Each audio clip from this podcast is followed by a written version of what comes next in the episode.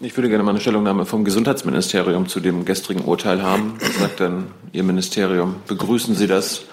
Und Herr Strater, wenn Sie sagen, dass die Lösungen wirtschaftlich darstellbar sein sollen, was heißt das? Für wen?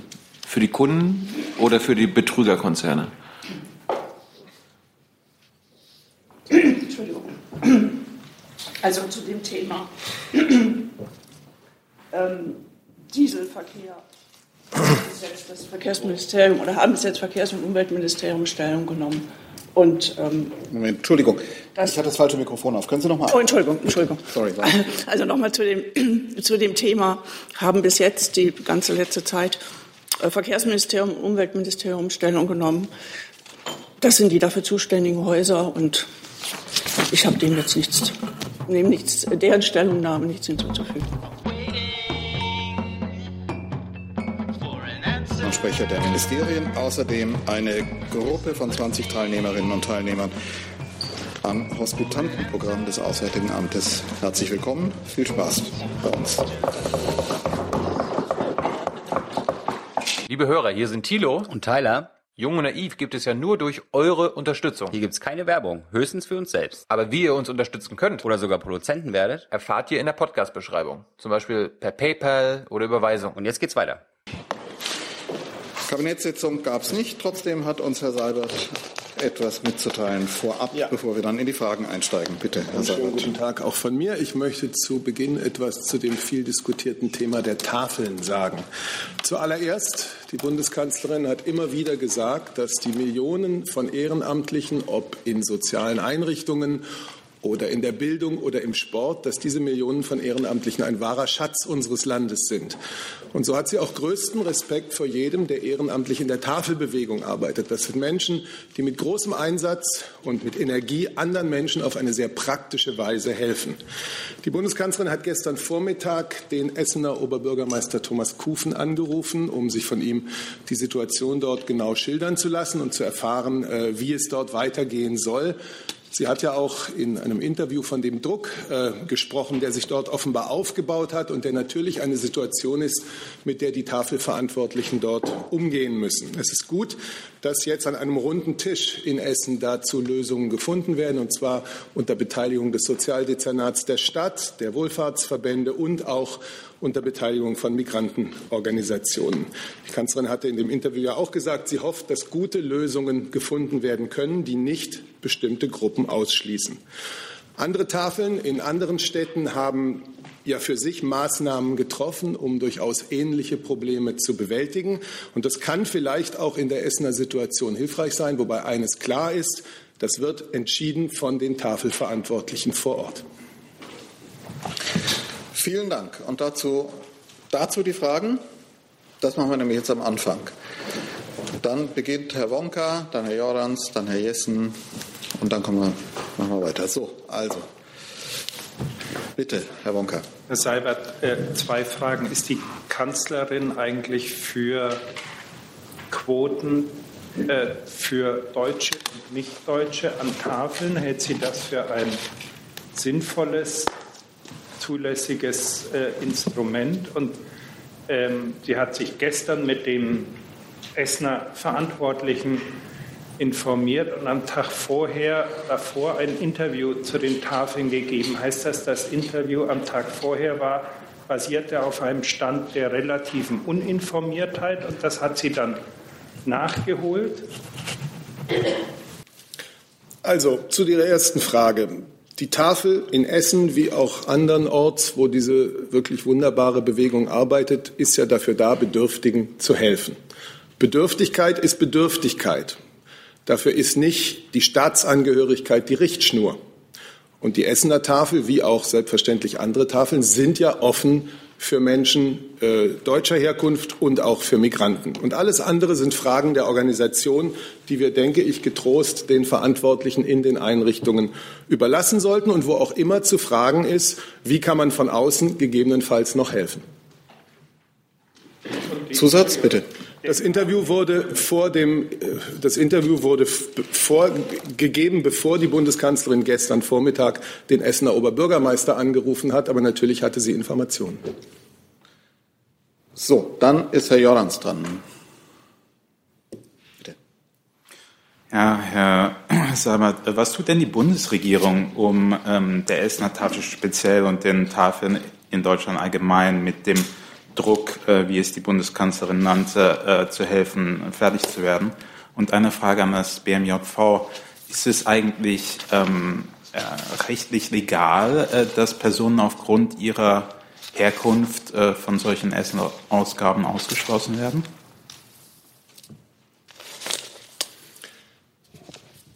Also dann fange ich mal an. Die Tafeln sind ja bürgerschaftliches Engagement par excellence. Und die arbeiten selbst organisiert nach Grundsätzen, die sie sich selbst als Mitglieder der Tafel Deutschland e.V. gegeben, gegeben haben. Und äh, darin legen sie fest, wie sie ihre Arbeit vor Ort organisieren wollen. Und das sollten wir ihnen auch weiterhin überlassen.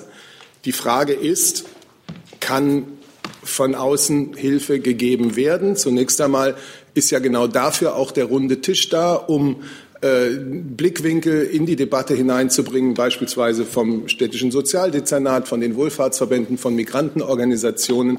Aber es handelt sich um eine, äh, um eine bürgerschaftliche Bewegung par excellence. Dann ist Herr Theuer dran, dann. Ach so. Achso, BMV, genau, dazu, Sie sind. Genau, ich, genau, dann geht's weiter. Ja, ja.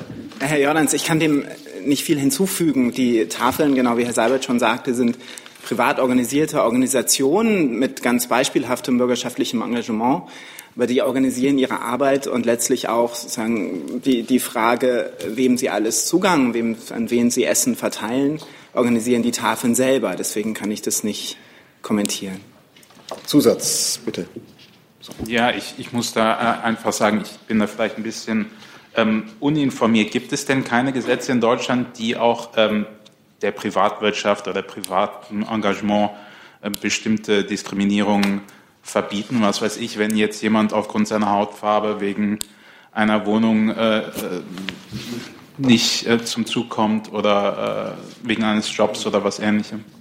Ja, es gibt natürlich das allgemeine Gleichbehandlungsgesetz, aber ob das sozusagen den Sachverhalt regelt, wie er jetzt hier in Essen ähm, kam, das kann ich von hier aus nicht beurteilen. Dann ist jetzt Herr Toyala dran, dann Herr Jessen, dann Herr Wonka nochmal, dann Herr Jung. So.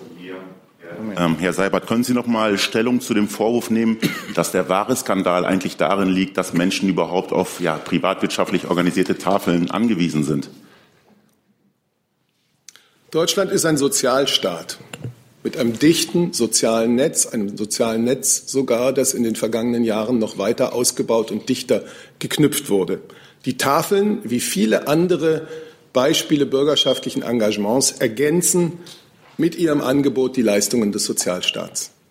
Und das ist eine, eine, eine Tradition, auf die wir, weil hinter ihr die praktische Arbeit von Millionen von Menschen steht, durchaus stolz sein dürfen.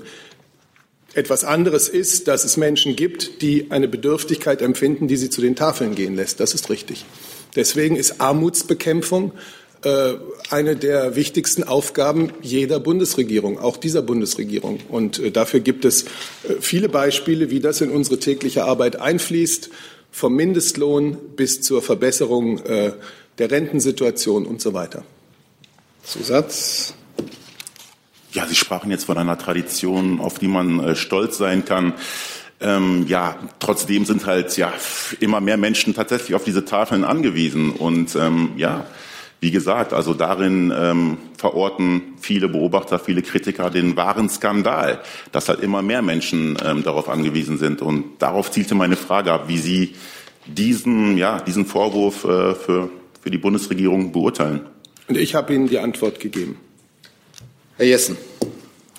Herr Seibert, teilt die Bundesregierung den äh, Eindruck, dass es sich bei den Phänomenen, die die Essener Tafel äh, zu ihrer Regel, neuen Regel geführt hat, tatsächlich um Konflikte, vielleicht auch Verdrängungskonflikte, Arm gegen Arm oder unter Armen ähm, handelt. Äh, und zum Zweiten äh, teilen Sie den Eindruck, dass es sich vielleicht weniger um die Fragen von Staat, Staatsbürgerschaft handelt, sondern zum Teil um kulturelle äh, Unterschiede, die in Verhaltensweisen beim Zugang oder bei der Zugangserlangung eine Rolle spielen. Wenn das so ist, ist das dann ein eine Aufgabe für die Bundesministerien, die zum Beispiel in der Initiative kulturelle Integration ähm, beteiligt sind, denn dort könnten solche Dinge aufgearbeitet werden, nicht nur an lokalen runden Tischen. Herr Jessen, ich maße mir jetzt nicht an, von hier aus die ganz konkrete Situation an den Verteilungsstellen der Essener Tafel äh, bewerten oder beurteilen zu können. Ich glaube, das ist auch nicht meine Rolle.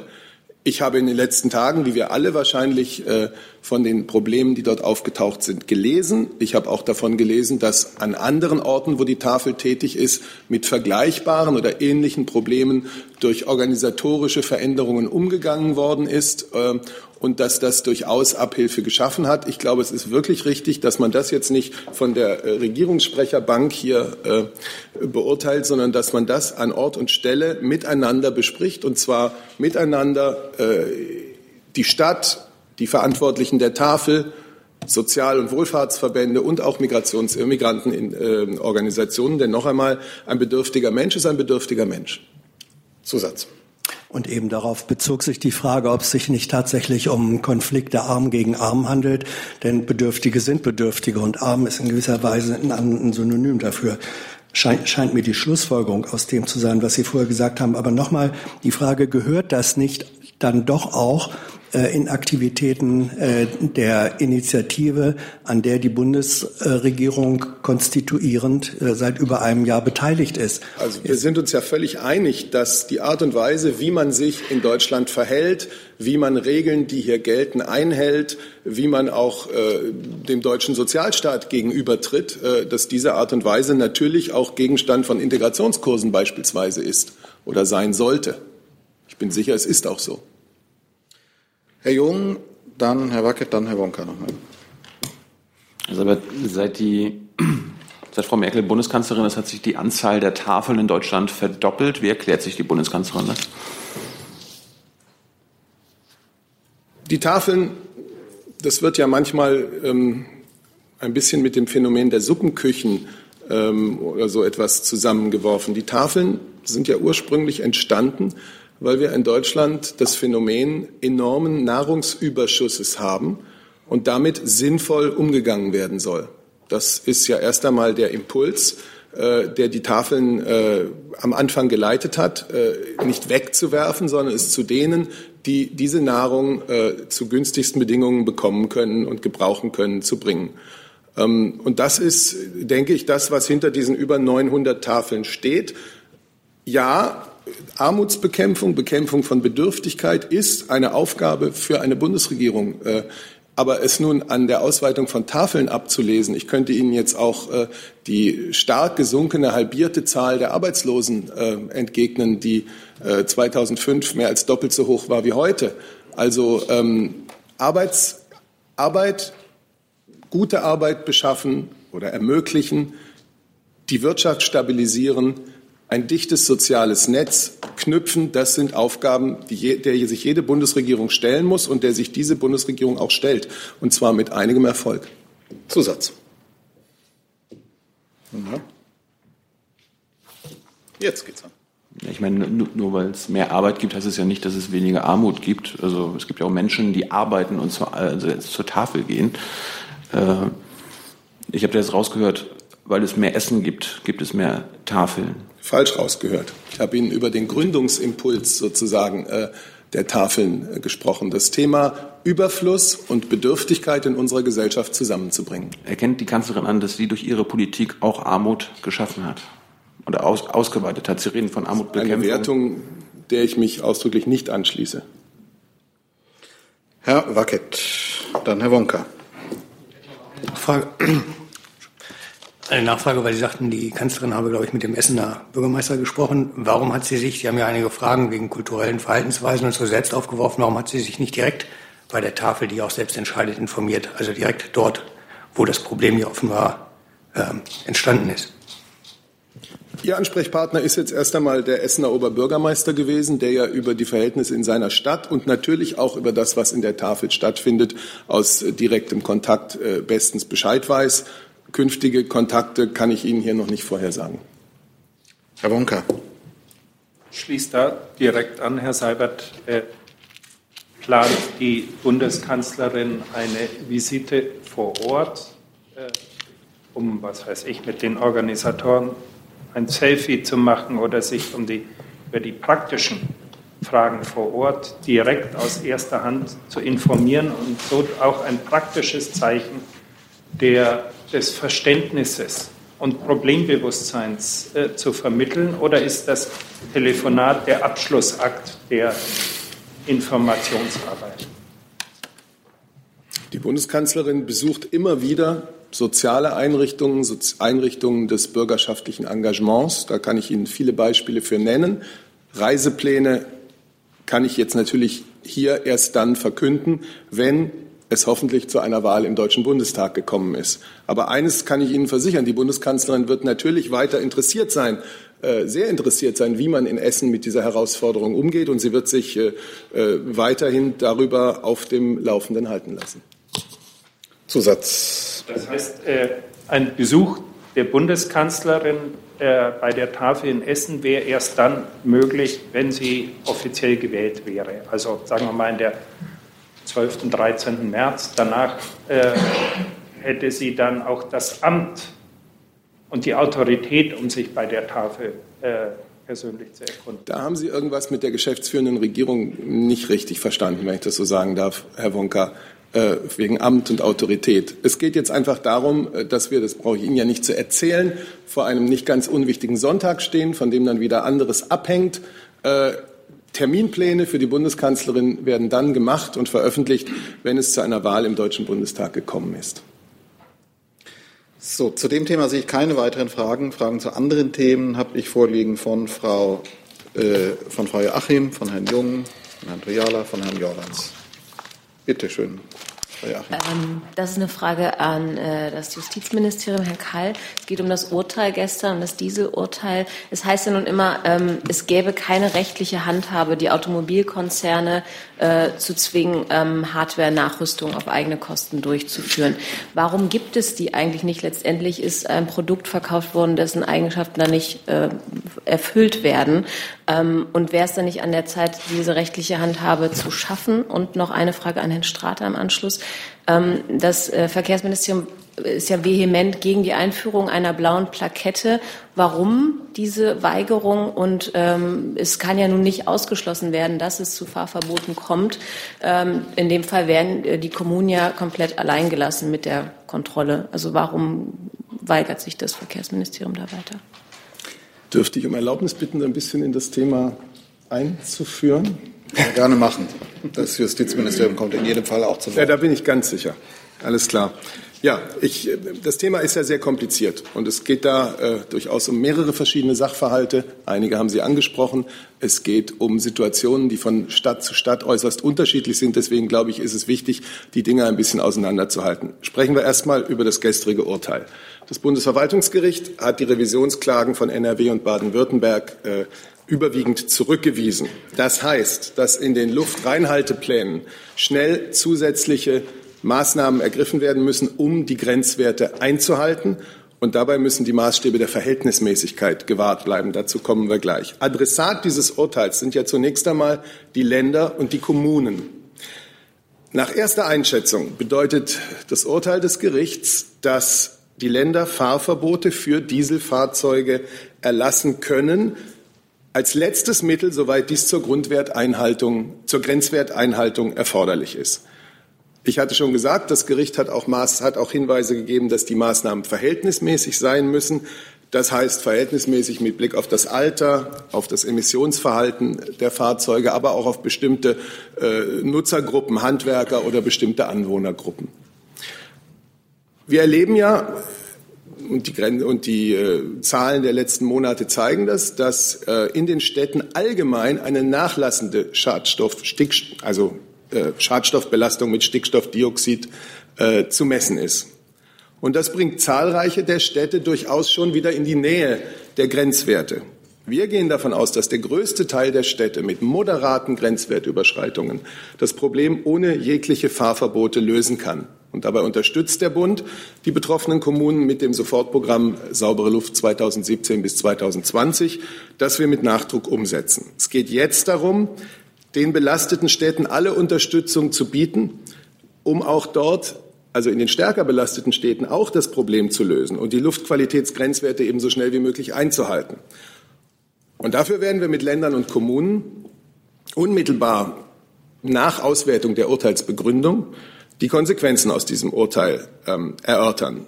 Und die vielfach geäußerte Sorge, dass da ein Flickenteppich entstehen könnte, ein Flickenteppich von Fahrverboten, die werden wir im Gespräch mit Ländern und Kommunen aufnehmen und prüfen, wie wir die Maßnahmen und die Festsetzung von Kriterien unterstützen können. Ganz klares Ziel der Bundesregierung ist es, Fahrverbote wo immer möglich zu vermeiden. Ich erinnere Sie jetzt vielleicht noch mal an diesen Brief, den die drei Minister äh, Hendricks, Schmidt und Altmaier an den Kommissar Weller geschrieben haben, Mitte äh, dieses Monats. Und da hieß es ja, dass die Bundesregierung, falls nötig, die besonders belasteten Städte unterstützen wird, wirkungsvolle Verkehrsvorschriften auf bestimmten Straßen einzuführen, um eben die Luftverschmutzung zu reduzieren. Das, die Bundesregierung setzt sich dafür intelligente, für digitale Lösungen ein, zum Beispiel digitale Steuerungs- und Anzeigesysteme, um den Verkehr um hochbelastete Zonen ähm, umzuleiten. Die Frage, die Sie ja auch gestellt haben, inwieweit technische Umrüstungen von Dieselfahrzeugen die Luftreinhaltung sinnvoll unterstützen können, diese Frage ist im Rahmen des Nationalen Forums Diesel einer äh, Arbeitsgruppe anvertraut worden. Diese Arbeitsgruppe hat mehrere Gutachten, es sind mehrere Gutachten in Auftrag gegeben worden, um alle Problemfelder, die dabei zu beachten sind, äh, auch wirklich genau zu betrachten und zu klären. Da muss man sich den finanziellen Aufwand anschauen, da muss man sich die Frage stellen, wie lange dauert so eine technische Umrüstung und welchen Einfluss hat das auf das Ziel, das wir ja alle haben, ähm, einer möglichst zügigen Umwandlung äh, der Flotte hin zu umweltschonenden Fahrzeugen. Sobald da Ergebnisse vorliegen, wird es dann die Aufgabe, und zwar sehr rasch die Aufgabe des nächsten Verkehrsministers, der neuen Bundesregierung sein, da Klarheit zu schaffen und daraus die richtigen Schlüsse zu ziehen. Und das Einzige, was ich vielleicht noch anfügen will, ist, es ist sehr wichtig, dass die Software-Updates, wir sprachen jetzt von technischen Nachrüstungsmaßnahmen und dann gibt es ja noch die Software-Updates. Das läuft ja bereits und es ist sehr wichtig aus unserer Sicht, dass das mit Energie weiter durchgeführt wird. So, jetzt ja. ist das BMJV angesprochen und dann. Moment, Moment, dann mache ich Ihnen das Mikrofon auf. Ja. Zu der Studie, die Sie gerade angesprochen haben, zu der Untersuchung, wann erwarten Sie denn da Ergebnisse? Das ist vielleicht besser eine Frage ans Verkehrsministerium zu richten, ähm, was äh, den Blick auf die Arbeitsgruppen hat. Machen wir jetzt nur, um die Reihenfolge einzuhalten, das angesprochene Justizministerium und dann so, ja. das Verkehrsministerium. Bitte. Ja, sehr gern. Sie haben ja nach Ansprüchen äh, der Autofahrer, der Verbraucherinnen und Verbraucher gefragt und natürlich bestehen Ansprüche, Gewährleistungsansprüche äh, der getäuschten Verbraucher. Ähm, und dazu gibt es hunderte Verfahren vor deutschen Amts- und Landgerichten derzeit, ähm, in denen genau über diese Gewährleistungsansprüche und letztlich der Inhalt, technische Nachrüstung, Software-Updates ähm, gerade verhandelt wird. Und ähm, Bundesjustizminister hat immer wieder gesagt, auch heute Morgen äh, wieder in der Rheinischen Post, dass die Autofahrer nicht die Zeche zahlen dürfen für das Versagen der Autobranche und dass seiner Meinung nach, also Meinung von Heiko Maas eben technische Nachrüstungen nicht allein sich in Software-Updates beschränken, sondern tatsächlich bei Euro 5 und Euro 6 technische ähm, Hardware-Nachrüstungen erfolgen müssten. Aber über all das haben letztlich Gerichte zu entscheiden. Ganz wichtig ist, dass es äh, Verbraucherinnen und Verbrauchern leichter gemacht wird, ihre Ansprüche auch durchzusetzen. Ähm, und dazu gehört sicherlich zweierlei. Ähm, einerseits der ähm, ganz scharfe Appell, ähm, den der Justizminister auch immer wieder gerichtet hat an die Autobranche, Verjährungseinreden nicht geltend zu machen, ähm, die Ansprüche der ähm, Kunden weiter zu berücksichtigen, zu akzeptieren. Und zweitens die Musterfeststellungsklage, ähm, zu der das Justizministerium, Justiz- und Verbraucherschutzministerium ja in der letzten Legislatur schon einen Vorschlag vorgelegt hat, der jetzt auch Gegenstand des Koalitionsvertrags ist. Und ähm, so kann ich mich jetzt hier nicht sozusagen ausführlicher äußern, aber Sie werden das im Koalitionsvertrag gelesen haben, der ja auch sehr schnell umgesetzt werden soll, damit eben Ansprüche, die Ende dieses Jahres, also Ende 2018, ähm, verjähren könnten, nicht verjähren, ja, damit es ähm, die, die Möglichkeit über die Musterfeststellungsklage eine Vielzahl von ähm, Verbrauchern zu schützen und Verbraucherinteressen gerichtlich durchzusetzen auch schon in diesem Jahr gibt. Dann das Verkehrsministerium, bitte. Ja, ich fange mal mit der Frage an, wann die Untersuchung zu den äh, Hardware-Nachrüstungen vorliegt. Ich möchte Sie darauf hinweisen, dass der Minister sich auch zu diesen Themen ausführlich geäußert hat, äh, gestern sowohl im Pressestatement zusammen mit der Umweltministerin als auch im gestrigen Brennpunkt, auch heute in Fernsehinterviews. Er hat äh, dort gesagt, dass die Untersuchung der Bundesregierung äh, zu den technischen Hardware-Nachlösungen in den nächsten Wochen zu Ende geführt wird.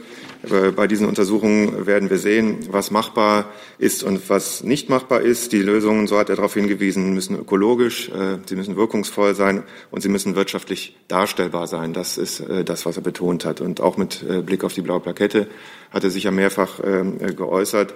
Äh, wir haben hier, es hier mit Fragen in einzelnen Städten zu tun. Die Zahl der Städte, die betroffen sind, reduziert sich ständig. Ich möchte zu der Zahl, die, äh, äh, oder möchte eine Zahl hier Sie noch darauf hinweisen. Die Stickoxidbelastung ist in den vergangenen Jahren kontinuierlich und signifikant gesunken im Straßenverkehr seit dem Jahr 2000 um knapp 60 Prozent bis zum heutigen Tag, seit Anfang der 90er Jahre sogar um knapp 70 Prozent. Äh, diesen Weg müssen wir weiter beschreiten mit unserem intelligenten äh, Maßnahmenmix, den wir auf den Weg gebracht haben. Herr Seibert hat die Maßnahmen hier äh, vorgestellt. Und grundsätzlich nochmal ist es Ansinnen des Ministers, Fahrverbote zu vermeiden. Danke. Dann haben wir jetzt Nachfragen. Wir fangen dort an. Nee, nee, hinter Ihnen. Herr Toyala, dann Herr Jessen, Herr Toyala, Herr Jung, Herr Wackett. Bitte. Moment. Die beziehen sich ja bloß auf die illegalen äh, Abschalteinrichtungen, die festgestellt wurden, aber nicht auf den Euro-4-Besitzer, der äh, ein legal zugelassenes Auto äh, erworben hat und eventuellerweise nicht mehr oder jetzt einen Wertverlust hinnehmen muss. Das verstehe ich da richtig. Und die zweite Frage an Herrn Strater. Erübrigt sich die Änderung der Straßenverkehrsordnung hinsichtlich der Strecken oder der Sperrung von einzelnen Straßenzügen nicht äh, mit dem Urteil gestern? Also Hamburg plant ja offenbar eben genau das, was Sie dann im Nachgang äh, per Verordnung nochmal regeln wollen. Äh, das erschließt sich mir nicht so richtig. Gut, wer beginnt? Ich kann gerne anfangen. Ähm, Sie haben natürlich recht, kaufrechtliche Gewährleistungsansprüche beziehen sich immer auf Sachmängel. Ähm, Sachmenge, Sachmangel liegt zum Beispiel in einer illegalen Abschalteinrichtung. Ähm, inwiefern äh, Verkäufer auch bei älteren Fahrzeugen mit älteren Abgasnormen getäuscht worden sind, von hier aus nicht beurteilen. Aber wie gesagt, es gibt hunderte Verfahren vor deutschen Gerichten dazu. Gut, Ergänzung? Weil Sie das Beispiel Hamburg angesprochen haben, äh, der Minister hat auch nochmal deutlich gemacht, er ist gegen einen Wettlauf, wer hier die schnellste Fahrverbotsstadt äh, ist. Er hat betont, dass wir individuell auf die Situation in den Städten reagieren müssen. Wir haben ganz konkrete Situationen in manchen Städten, äh, wo wir die Probleme lösen wollen mit unseren intelligenten Maßnahmen. Er hat betont, dass wir vor allen Dingen die Fahrzeuge, die sich 24 Stunden, sieben Tage die Woche in den Städten bewegen, äh, verbessern müssen, Busse im ÖPNV zum Beispiel elektrifizieren müssen, mit Brennstoffzellen äh, ausrüsten müssen. Äh, und insofern äh, diesen Weg äh, wollen wir weitergehen. Und ähm, das ist äh, dazu zu sagen. Zusatzfrage. Ja, die Frage bezog sich ja auf die geplante Änderung der Straßenverkehrsordnung.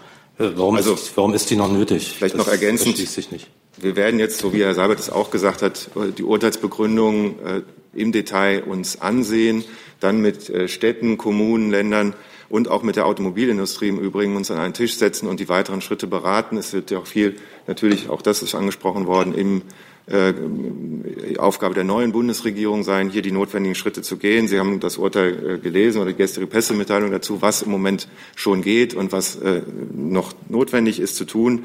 Ähm, mehr kann ich dazu im Moment noch nicht sagen. Herr Jessen, Herr Toyala, Herr Jung. Frage an Herrn Strater und Herrn Haufe. Herr Strater, da Sie sagen, wird sich ja bald rausstellen, was machbar ist. Ähm, wie beurteilen Sie die technische Expertise des ADAC, der ja äh, definitiv erklärt, technische Nachrüstung sei machbar? Ist das eine qualifizierte Organisation? Trauen Sie der diese Expertise zu? Und zweite Frage äh, an beide. Herr Lindner hat ja gesagt, das Gerichtsurteil sei ein Eingriff in Freiheit und Eigentum, weil wir uns zu Gefangenen menschengemachter Grenzwerte machen würden. Sind Ihnen technisch-medizinische Grenzwerte bekannt, die nicht menschengemacht sind? Also zu den Grenzwerten, vielleicht kann der Kollege Haufe da gleich ausführen. Grundsätzlich, ähm, jetzt muss ich es nochmal ordnen, ähm, Ihre erste Frage zielte auf die Hardware-Nachrüstung Ja, ähm, weil Sie vorhin sagten, äh, es werde untersucht, man würde ja auch bald dann wissen, was geht und was nicht geht. Ja, ach so, ADAC-Studie. Nicht? ADAC hat ja gesagt, wir haben definitiv ja. herausgefunden, es geht. Ja, also der ADAC hat meines Wissens waren das vier Fahrzeuge getestet. Ähm, das ist jetzt noch nicht der Hinweis, dass Hardwarelösungen die Patentlösung sind sondern wir untersuchen das sehr genau. Wir haben dazu Gutachten in Auftrag gegeben. Wir befragen dazu Wissenschaftler, äh, Experten. Ich habe gesagt, dass diese Untersuchungen noch laufen, dass wir in den nächsten Wochen zum Abschluss gebracht werden und dann werden wir sehen, ähm, was möglich ist und was nicht möglich ist. Es muss wirkungsvoll und wirtschaftlich äh, sein. Darauf habe ich hingewiesen. Ähm, Nochmal ein Punkt, weil wir das auch hier noch so vielleicht noch nicht angesprochen haben. Die Auswirkungen, die Fahrverbote auf die Städte hätten, wären massiv. Auch darauf hat der Minister hingewiesen. Wir, er hat gesagt, Mobilität ist existenzsichernd in unseren Städten. Er will ermöglichen, dass weiterhin Verkehr äh, möglich ist, dass die Lebensadern, der Verkehr sind die Lebensadern in unseren Städten, dass die äh, aufrechterhalten werden können. Sie haben, äh, massiv, hätten massive Auswirkungen auf Wirtschaft, Mittelstand, Logistik, Handwerk, Gastronomie, Einzelhandel.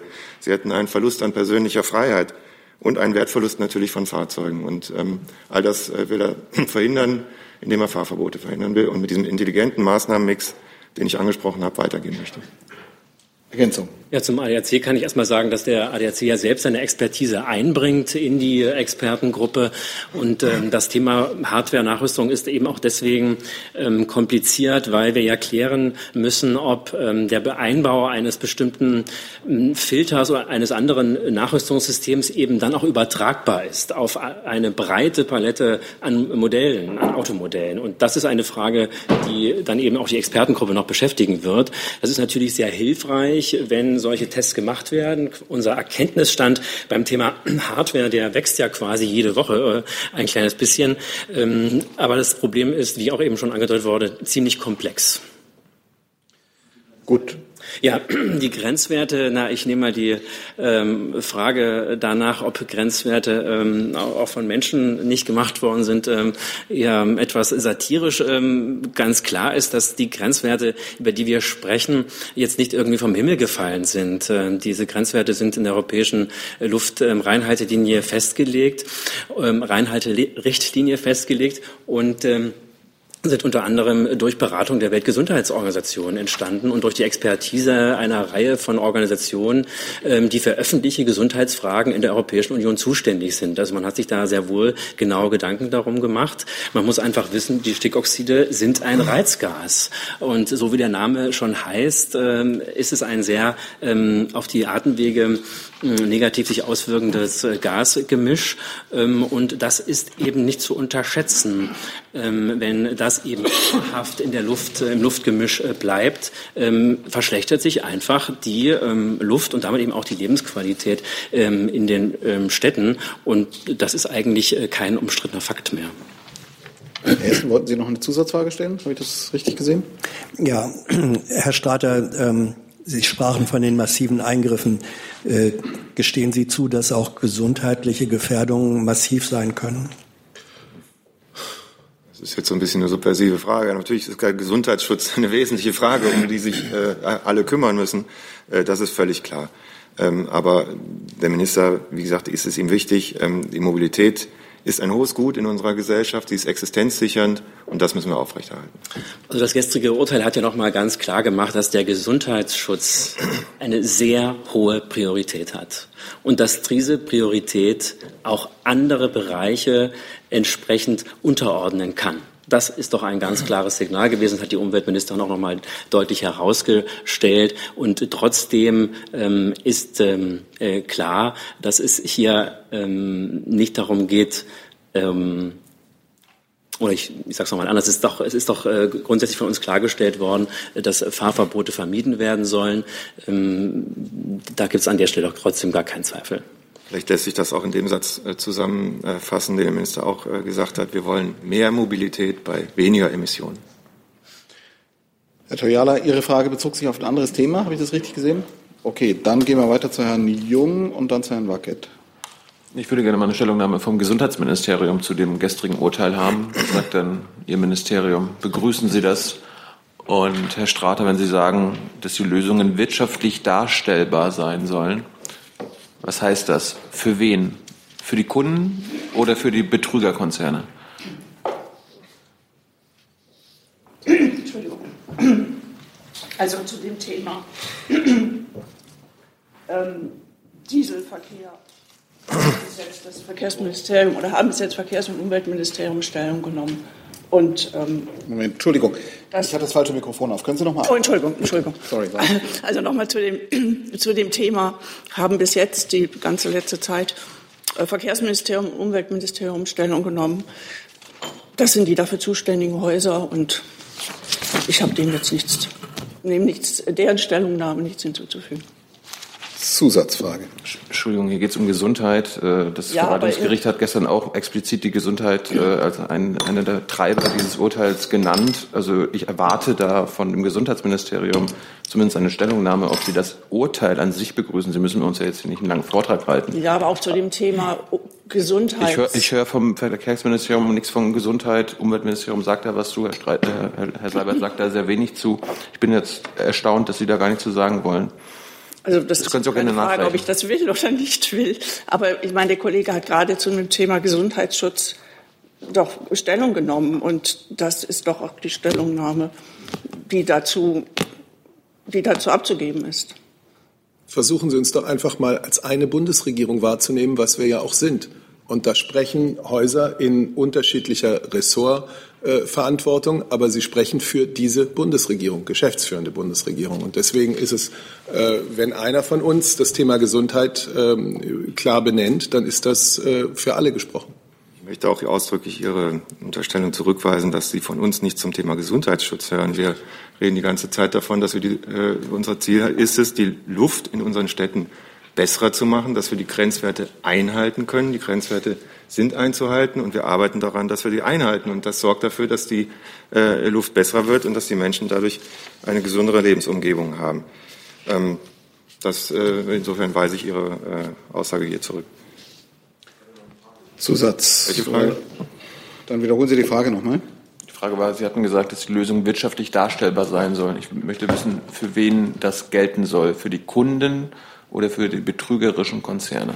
Also ganz dazu möchte ich ganz grundsätzlich äh, auch nochmal das wiederholen, was der Minister gesagt hat. Er hat heute zum Beispiel die Frage gestellt, lohnt es sich, in ein 15 Jahre altes Auto eine neue Hardware-Nachrüstung einzubauen oder muss ich da nicht dafür sorgen, dass dieses Auto weiterfahren kann?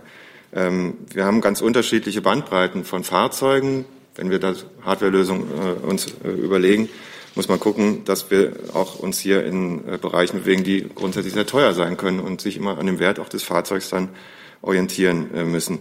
Auch eine grundsätzliche Aussage, die, die er getätigt hat, ist, bevor wir in alte Autos investieren, sollten wir die Technologien der Zukunft nutzen. Auch hier, hier wir müssen hier investieren in die äh, Technologien, die dafür sorgen, dass die Fahrzeuge, die dauerhaft in den Städten sich bewegen, bessere Antriebe bekommen. Zu Elektrifizierung mit Brennstoffzellenantrieb, emissionsarmen Motoren, das ist die äh, Technologie der Zukunft. Herr Wackett. Ja, ich wollte nochmal an Herrn Seibert anknüpfen und die geschlossene Haltung der, der Bundesregierung. Frage nochmal blaue Plakette. Ich habe es immer noch nicht richtig verstanden. Ist die Bundesregierung jetzt gegen eine blaue Plakette? Das war auch gerne nochmal an das Verkehrsministerium. Oder ist sie nach dem Urteil, wo die Richter ja ausdrücklich das gerügt haben, dass der Bund da untätig gewesen ist? Oder schließen Sie eine blaue Plakette, jedenfalls in dieser Funktion, nicht aus? Herr Seibert? Das Thema wird in der neuen Bundesregierung alsbald aufgegriffen werden.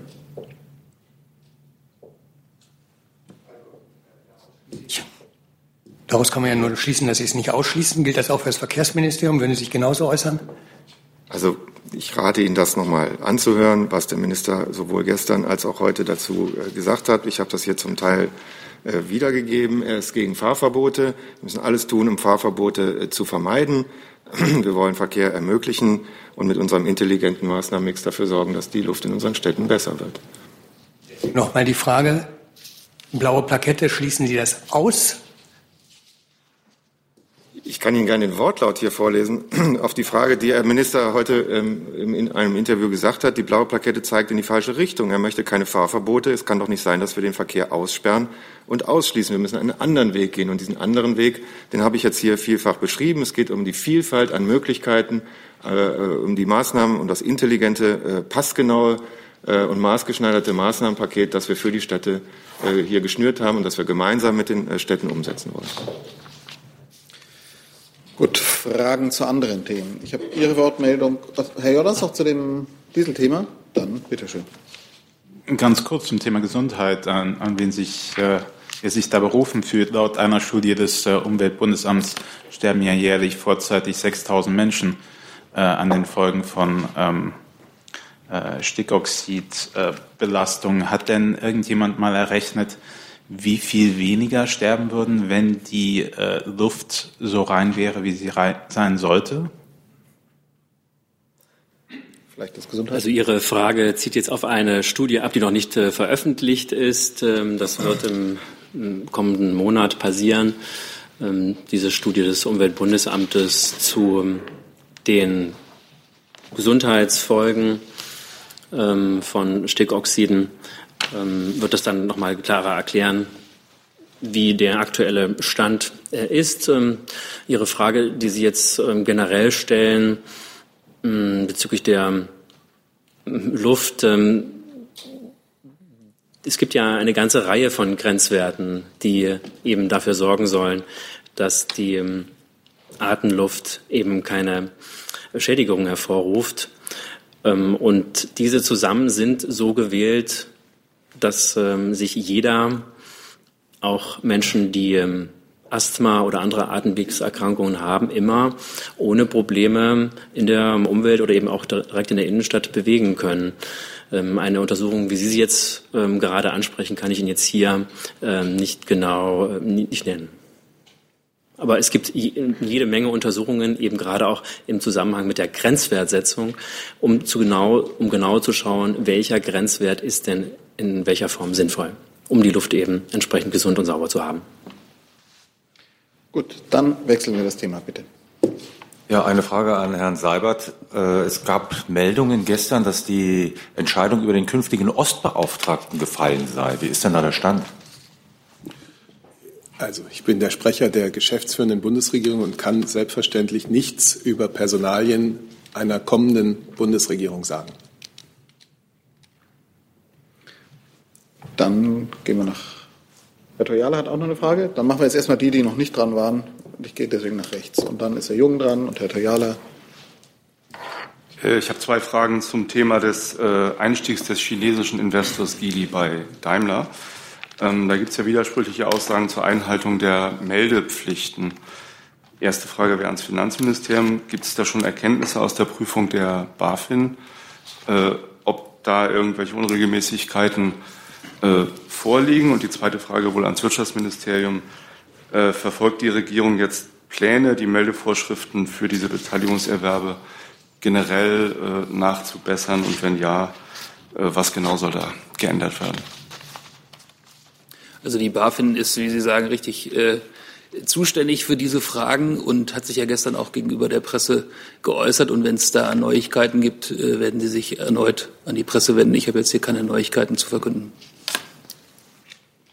Ja, ganz, äh, ja, ganz allgemein zum, zum Thema Daimler und äh, dem, dem, der Einstieg des Investors haben wir ja auch am, äh, am Montag nochmal ausführlich Stellung genommen. Ähm, äh, dazu kann ich jetzt konkret auch nichts äh, ergänzen. Vielleicht ist nochmal allgemein zu der Frage, inwieweit äh, das Thema ähm, Änderungen im Bereich Investitionsprüfung ein Thema ist. Äh, da gilt natürlich grundsätzlich, dass wir als Bundeswirtschaftsministerium und als Bundesregierung immer die Funktionsfähigkeit der etwaigen ähm, Außenwirtschaftsgesetze natürlich äh, prüfen und beim Bedarf auch anpassen. Ähm, da wird auf jeden Fall bestimmt auch die künftige Regierung noch mal ein Augenmerk drauf werfen. Für die jetzige Situation kann ich da Ihnen nichts äh, Neues dazu berichten. Aber vielleicht noch mal ganz allgemein der Hinweis, dass natürlich das Thema Investitionsprüfung und äh, eine Verschärfung der Investitionsprüfung und die Möglichkeit, äh, den Mitgliedstaaten weitere Befugnisse für Prüfungen zu geben, ja derzeit ja auch auf EU-Ebene läuft, auf Initiative insbesondere auch äh, der Bundesregierung. Und äh, da gab es ja gestern auch ähm, dazu eine Diskussion im, beim Handelsministerrat in Sofia. Dort wurde die Bundesregierung von äh, Staatssekretär äh, Machnik vertreten. Und äh, dort wurde nochmal auch alle Möglichkeiten dazu erörtert. Und es gab eigentlich eine relativ sehr konstruktive Diskussion zu dem Thema. Und äh, der Vorschlag, den die Kommission vorgelegt hat, ja schon vom September, der ja auch vorsieht, dass wir in Zukunft national im Einzelfall eben auch gegen staatlich gelenkte oder staatlich finanzierte strategische Direktinvestitionen einschreiten können. Dass dieser äh, Vorschlag jetzt äh, weiter ähm, konstruktiv äh, diskutiert wird und wir zuversichtlich sind, dass er noch dieses Jahr abgeschlossen werden kann. Zusatz. Es soll einen Bericht geben Ihres Ministeriums an, einen, an den Bundestagsausschuss, wohl den Wirtschaftsausschuss, ähm, dass vor dem Hintergrund des aktuellen Falles geprüft werde ob da ähm, Änderungen vorgenommen werden. Können Sie das bestätigen? Ich kann Ihnen jetzt aus dem Bericht selber nicht äh, kommentieren. Der liegt mir jetzt auch gerade nicht vor. Das war ja ein Bericht, der an den Bundestagswirtschaftsausschuss äh, äh gegangen ist. Ähm, meiner, also zu dem Stand der jetzigen Prüfung habe ich Ihnen äh, gerade berichtet. Da kann ich insoweit nichts weiter ergänzen. Herr Jung und dann Herr Toyala. Ich wollte zum Waffenstillstand in Syrien kommen. Frau Adebar, haben Sie Erkenntnisse, eigene Erkenntnisse, ob der eingehalten wird aktuell? Und Herr Flossdorf, können Sie mal erläutern, was der für die Aktivitäten der Bundeswehr aktuell bedeutet? Sind die, bleiben die Tornados am Boden oder werden trotzdem weiter Bilder gemacht? Wenn ja, wozu? Die Aktivitäten der Bundeswehr äh, sind davon unberührt äh, und äh, das äh, tangiert den Einsatz dort nicht. Adebar? Hat die Nachfrage? Ja, also gerne. Können Sie mal erläutern für uns, äh, warum das die Bundeswehr nicht tangiert? Ich meine, Sie fliegen über Syrien. Wir haben jetzt so oft Ihnen erläutert, was der Auftrag der Bundeswehr dort ist. Äh, das Mandat heißt Counter Daesh äh, und äh, ich verweise da einfach jetzt auf Protokolle, die wir, glaube ich, jetzt schon fünffach im vergangenen Jahr oder anderthalb Jahren irgendwie hier vorliegen haben. Adebar.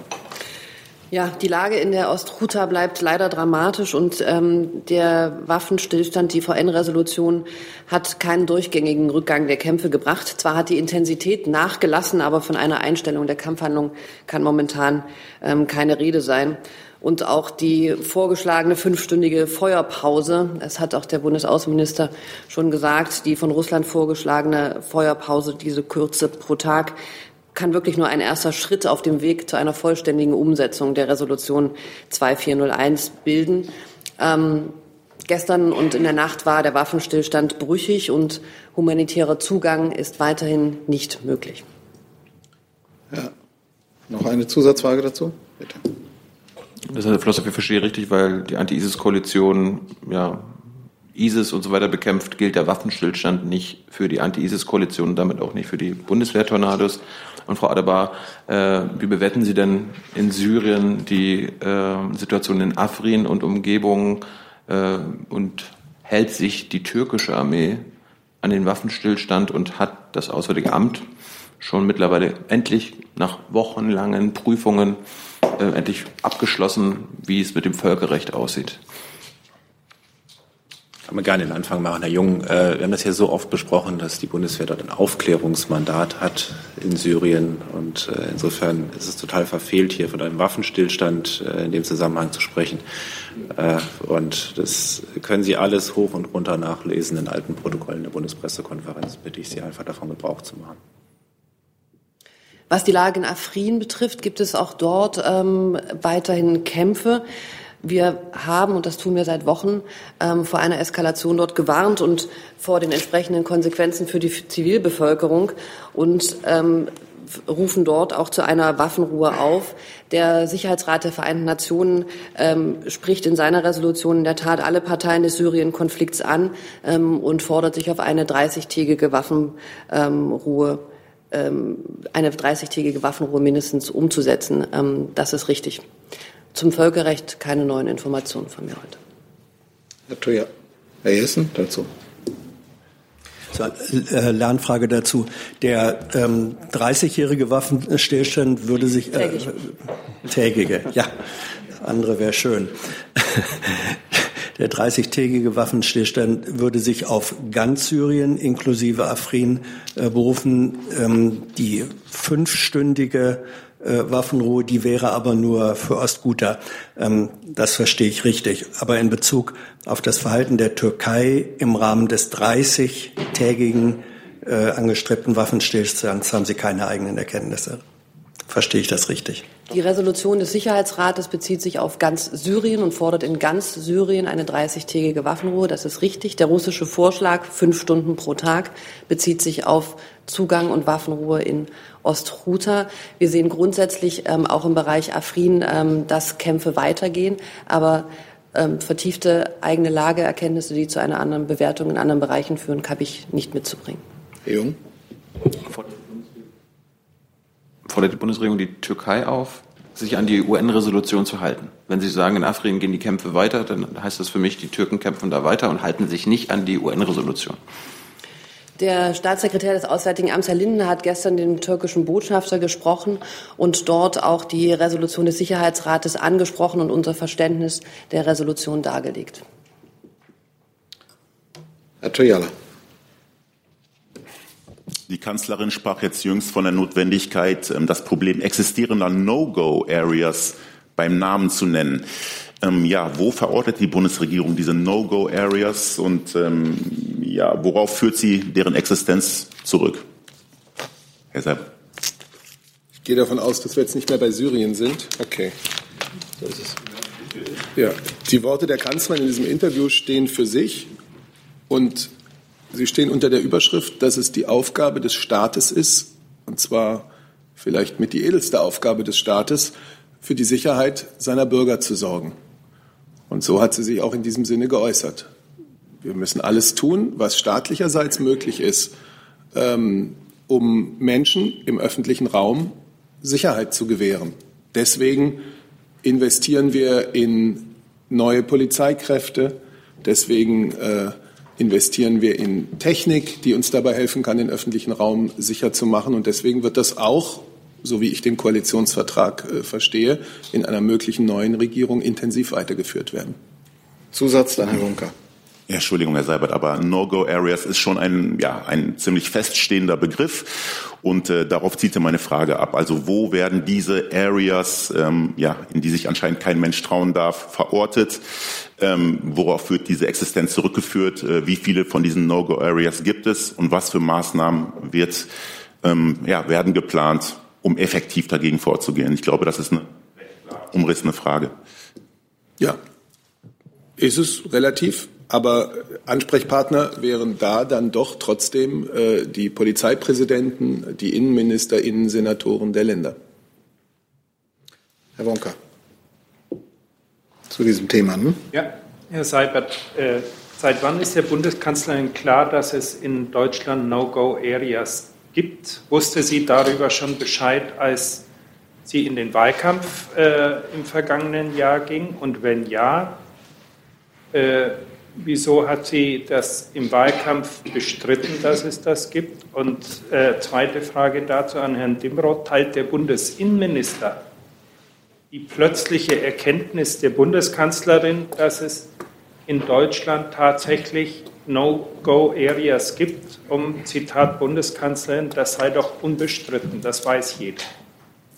Es ist überhaupt nichts, es ist überhaupt nichts Neues, dass die Bundeskanzlerin und im Übrigen auch andere Vertreter dieser Bundesregierung das Thema Sicherheit und was der Staat für die Sicherheit seiner Bürger tun kann und tun muss, ganz besonders hervorstreichen. Und die letzte Legislaturperiode zeigt Ihnen sehr deutlich, was da in diesem Bereich auch geschehen ist und es gibt Pläne, das mit großer Vehemenz auch in einer kommenden Legislaturperiode fortzuführen. Dem habe ich eigentlich nichts hinzuzufügen. Ich glaube, da ist äh, wirklich ein breiter Katalog an Maßnahmen ergriffen worden in der zu Ende gehenden oder zu Ende gegangenen Legislaturperiode. Ähm, jedenfalls, soweit überhaupt Bundeszuständigkeiten hier bestehen, die liegen in der Regel ja bei den hier in Rede stehenden Fragen tatsächlich ähm, auf Seiten der Länder. Und äh, wenn Sie mich danach fragen, sozusagen, ich werde sicher nicht äh, jetzt in die Exegese eintreten dessen, was die Bundeskanzlerin gesagt hat, aber selbstverständlich teilt der Bundesinnenminister die Einschätzung, dass solche Gebiete nicht entstehen dürfen und dementsprechend alles dafür unternommen wird, dass das auch nicht geschieht. Zusatz, Herr Wonka. Entschuldigung, Herr Seibert, Sie haben, das habe ich verstanden, was Sie gesagt haben, dass die Bundesregierung sehr viel, noch sehr viel mehr für Sicherheit machen will. Die Frage war, seit wann der Bundeskanzlerin bewusst ist, dass es in Deutschland No-Go-Areas gibt. Das ist doch unbestritten. Und ob ihr die Tatsache schon im Lauf des Bundestagswahlkampfes, sagen wir mal im Herbst äh, 2017, bekannt war. Ich kann eigentlich nur wiederholen, da ich hier nicht über Wahlkämpfe spreche. Äh, die Bundeskanzlerin hat an der Spitze dieser Bundesregierung immer wieder das Thema betont, äh, wir müssen Sicherheit gewährleisten. Das ist Aufgabe einer Bundesregierung, Aufgabe des Staates insgesamt. Und dafür müssen die notwendigen Mittel, die notwendigen, das notwendige Personal bereitgestellt werden. Der Begriff, auf den Sie anspielen, ist ja nun seit einiger Zeit in der Diskussion. Aber nicht bei der Kanzlerin. Das ist ja das Neue. Sie verwendet das zum ersten Mal als Tatsache in Deutschland. Deswegen frage ich, seit wann ihr das klar ist, seit wann sie diesen Begriff verwendet. Der Begriff ist seit längerem in der Diskussion und wie sich das genau an Ort und Stelle darstellt, das ist etwas, was sicherlich am besten mit den lokalen Polizei- und Sicherheitsexperten zu besprechen ist. Die Bundeskanzlerin ist dafür schon in der Vergangenheit gewesen und wird es in Zukunft auch sein, dass wir staatlicherseits alles in unseren Möglichkeiten tun, unter Gewährleistung natürlich der Freiheitsrechte, ähm, um den Staat auszurüsten im Kampf gegen das Verbrechen und um den Bürgern ein möglichst weitgehendes Sicherheitsgefühl zu gewähren. Dazu Herr Toyala. So, ja, Herr Seibert, also nochmal jetzt im Sinne auch der Bürger, ja, ähm, die interessiert ja dann schon in diesem Zusammenhang, wo existieren diese No-Go-Areas und wie viele gibt es davon? Und ähm, ja, das ja. ist, glaube ich, schon eine eine Frage, die Sie vielleicht im Sinne ähm, ja besorgter Bürger, sage ich jetzt mal, ja, die um ihre Sicherheit bangen, eventuell ähm, da vielleicht doch ein bisschen äh, konkreter beantworten sollten. Ich verweise auf die Antwort, die ich Ihnen zu diesem Thema exakt vor fünf Minuten gegeben habe. So, ich, zu dem Thema, Herr Jordans. Ja, meine Frage bezog sich auf das Thema. Ähm, Herr Dimroth, ich verstehe nicht ganz, weshalb ähm, das Bundesinnenministerium nicht zu dem Thema sprechen kann. Ich meine, es geht doch da äh, auch um das Thema Sicherheit in Deutschland im Allgemeinen. Und ähm, es wird oft im Zusammenhang, vor allem in ausländischen Medien, äh, mit der Migrationspolitik der Bundesregierung in einen Topf geworfen. Ähm, in, in, welche, in, in welchen Gegenden gibt es denn jetzt No-Go-Areas Ihrer Meinung nach? Ja, ähm, ich hatte das ja versucht anzudeuten. Meine Meinung ist in dem Zusammenhang relativ irrelevant und das mag Sie ähm, überraschen, aber es ist letztlich Ausdruck dessen, was hier in unterschiedlichsten Fallkonstellationen ja über die letzten vier Jahre auch regelmäßig diskutiert wurde. Wir leben in einer föderalen Sicherheitsarchitektur, die bestimmte Aufgaben bestimmten Gebietskörperschaften sehr eindeutig zuweist. Und was die öffentliche Sicherheit im Allgemeinen und die Gefahrenabwehr vor Ort anbetrifft, so liegt diese Zuständigkeit auf Seiten der Bundesländer und nicht im Bund. Insofern ähm, nehme ich über Ihre Überraschung zur Kenntnis, befürchte aber, ich werde ähm, nicht Abhilfe schaffen können, weil es schlichtweg Ausdruck der gelebten verfassungsrechtlich vorgegebenen föderalen Ordnung ist. Herr Toyala. Ja, Herr Dr. Dimroth, ja, Herr Seiber sagte ja gerade, Sie repräsentieren hier die Bundesregierung, also geht es im Endeffekt ja nicht um Ihre persönliche Meinung dazu.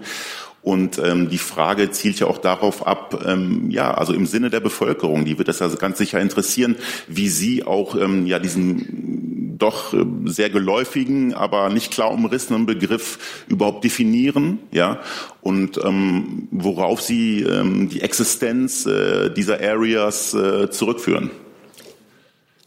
Sie sehen mich jetzt, äh, auch wenn das sozusagen berufsbedingt eine etwas ähm, ungünstige ähm, Beschreibung wäre, beinahe sprachlos. Ähm, Sie erwarten jetzt von mir, dass ich die Worte der Kanzlerin für Sie auslege. Das ist doch schlichtweg sozusagen, ähm, führt doch völlig in die falsche Richtung. Das kann ich nicht tun. Das werde ich nicht tun. Ich kann Sie nur darauf hinweisen, dass für die Frage der örtlichen, regionalen Besonderheiten, auch was die Sicherheitslage anbetrifft, äh, die Bundesländer zuständig sind und eben nicht der Bund. Und das mag man bemängeln und das mag man beklagen. Und es gibt einen sehr lesenswerten Namensbeitrag des noch amtierenden Bundesinnenministers, der jetzt etwas mehr als ein Jahr alt ist, wo man sehr genau lesen kann, wo aus Sicht des Bundesinnenministers Schwachstellen in der aktuellen föderalen Ordnung liegen. Das hat er auch über das ganze Jahr hin wieder äh, vertieft und erklärt. Das ähm, ist, äh, empfehle ich also sehr zur Lektüre. Das ändert aber nichts daran, dass der Ist-Zustand so ist, wie er ist. Und mehr kann ich dem wirklich nicht hinzufügen von dieser Stelle. Das mag Sie wundern und das mag Sie irritieren. Aber ähm, nochmal, ähm, da hilft ein Blick in die Verfassung, in unser Grundgesetz. Da werden Sie recht schnell äh, sozusagen nachvollziehen können, was ich Ihnen gerade versucht habe darzulegen. Eine Zusatzfrage? Ja, ich glaube nicht, dass die Verfassung mich darüber aufklären wird, ähm, wie der äh, Begriff No-Go-Areas ähm, zu verstehen ist konkret. Und ich, ja, also vielleicht bin ich da komplett falsch gewickelt, aber Sie als Repräsentant des Bundesinnenministeriums ähm, sollten doch in der Lage sein, ähm, ja, diese, diese Problematik für uns ähm, etwas äh, konkreter ähm, zu erläutern, im Sinne einer klaren Definition, im Sinne eines der Maßnahmen, die geplant sind, um effektiv äh, dagegen vorzugehen. Und ähm, ja, also da dachte ich schon, dass Sie da jetzt der richtige Ansprechpartner wären neben Herrn Seibert. Das nehme ich zur Kenntnis, dass Sie das gedacht haben. Ich kann jetzt einen Fragekern ehrlich gesagt nicht erkennen und ich glaube, ich würde mich ansonsten auch nur wiederholen. So, ich habe jetzt noch drei Fragen auf der Liste, von denen eine möglicherweise sich erübrigt hat, von Herrn Jordans, von Ihnen und von Herrn Jung. Und dann ist die Frageliste geschlossen damit auch. Nee. Herr Jessen, auch nochmal zum anderen Thema. Dann nehmen wir Sie noch mit drauf, also drei Fragen noch. Bitte? Ich weiß, das sind neue Themen. Also auch anderes Thema jetzt, deutlich Bitte? harmloser. Äh, eine Frage ans äh, Wirtschaftsministerium. Die Braunkohleregion, die Lausitzer, sagt man, würden nur sehr zögerlich die Fördergelder abrufen aus zwei äh, Programmen zum Strukturwandel. Können Sie das bestätigen? Und wenn ja, was sind aus Sicht des Ministeriums die Ursachen dafür?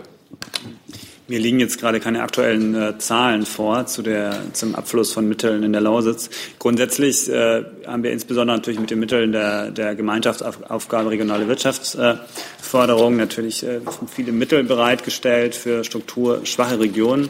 Die werden im Wesentlichen auch von den, von den Ländern jeweils, von den, Länder, von den Länderbehörden vergeben und dann kofinanziert vom BMWI. Also ähm, jedenfalls äh, Ansprechpartner kann auf jeden Fall auch die Landesbehörde sein, die Ihnen da helfen kann. Aber mir gesagt, mir liegen gerade aktuell keine Zahlen vor. Da müsste ich äh, gegebenenfalls nochmal auf Sie zukommen. Ja. Dann Herr Jung und zum Ende Herr Jessen. Ja, kurze Lernfrage, Frau Adebar. Ähm, der stellvertretende Af äh, Botschafter in Afghanistan äh, hat getwittert, dass Markus Potzel, der deutsche Sondergesandte für Afghanistan und Pakistan, äh, angeboten habe, äh, dass es eine weitere Friedenskonferenz in Deutschland äh, geben soll für den afghanischen Friedensprozess. Können Sie das bestätigen? Äh, von wem kommt die Initiative? Von Herrn Potzel selbst, von Herrn Gabriel? Und äh, wären dann da auch die Taliban eingeladen? Ähm, Herr Potze nimmt in der Tat an einer Konferenz momentan in Kabul teil. Ich habe den Tweet auch gesehen. Ähm, meines Wissens nach ist es so, dass ähm, es dort um den innerafghanischen Versöhnungsprozess geht, um die Gespräche mit den Taliban und auch um Reformen in der afghanischen Regierung.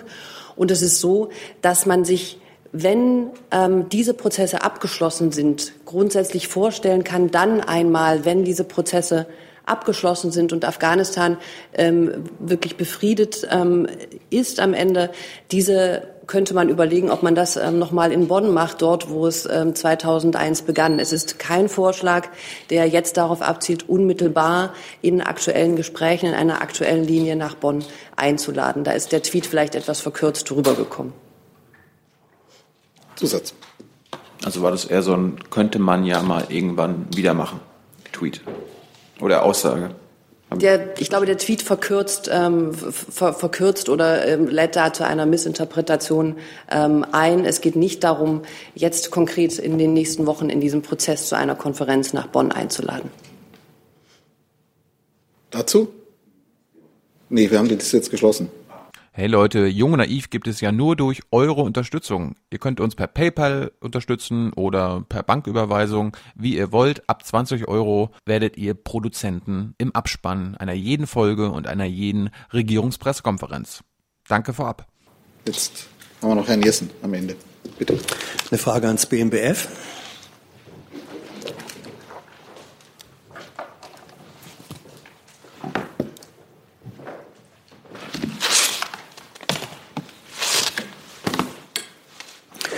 Nach dem Urteil des Bundesverfassungsgerichts äh, gestern bedauert Frau Wanka, dass sie ihre Kritik an der AfD auf der Website des Ministeriums deutlich gemacht hat.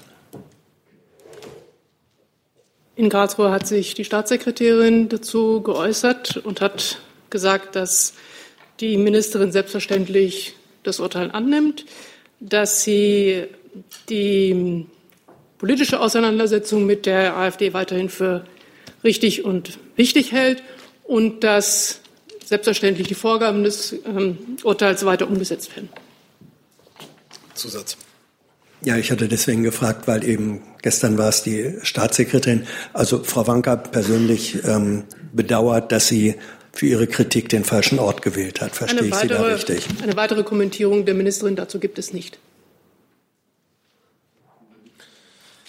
Dann sind wir am Ende der Frageliste und am Ende dieser Regierungspressekonferenz.